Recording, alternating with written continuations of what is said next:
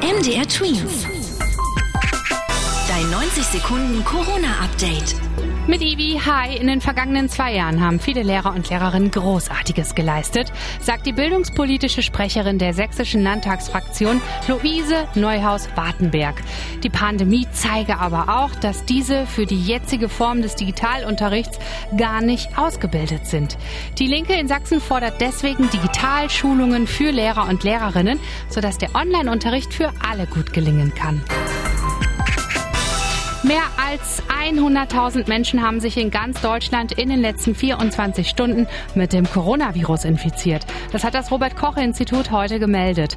Damit ist den Angaben nach wieder ein Höchststand in der Pandemie in Deutschland überschritten worden. Auch wenn hier ein Rekord vorliegt, ist die Anzahl der Menschen, die mit schweren Verläufen ins Krankenhaus kommen, im Gegensatz zur zurückliegenden Weihnachtszeit fünfmal geringer. Weiße Sandstrände, blau schimmerndes Meer, das ist Kiribati, eine Inselrepublik im Pazifik. Dort hat es bisher nicht einen einzigen Corona-Fall gegeben, denn die Regierung beschloss, die Republik Kiribati gleich zu Beginn der Pandemie abzuschotten. Das heißt, keiner konnte dort zum Beispiel zum Urlaub machen hinreisen.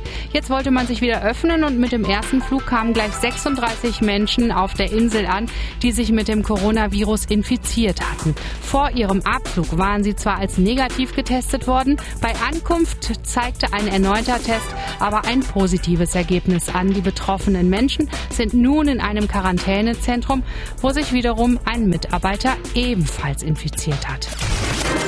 MDR Twins. Dein 90 Sekunden Corona-Update.